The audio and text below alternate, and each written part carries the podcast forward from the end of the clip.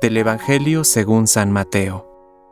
Jesús dijo a sus discípulos, Les aseguro que si la justicia de ustedes no es superior a la de los escribas y fariseos, no entrarán en el reino de los cielos. Ustedes han oído que se dijo a los antepasados, no matarás, y el que mata debe ser llevado ante el tribunal.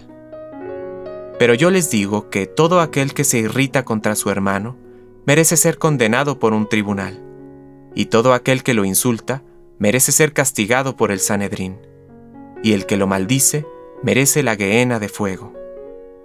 Por lo tanto, si al presentar tu ofrenda en el altar te acuerdas que tu hermano tiene alguna queja contra ti, deja tu ofrenda ante el altar, ve a reconciliarte con tu hermano, y solo entonces vuelve a presentar tu ofrenda. Trata de llegar enseguida a un acuerdo con tu adversario mientras vas caminando con él no sea que el adversario te entregue al juez y el juez al guardia y te pongan preso.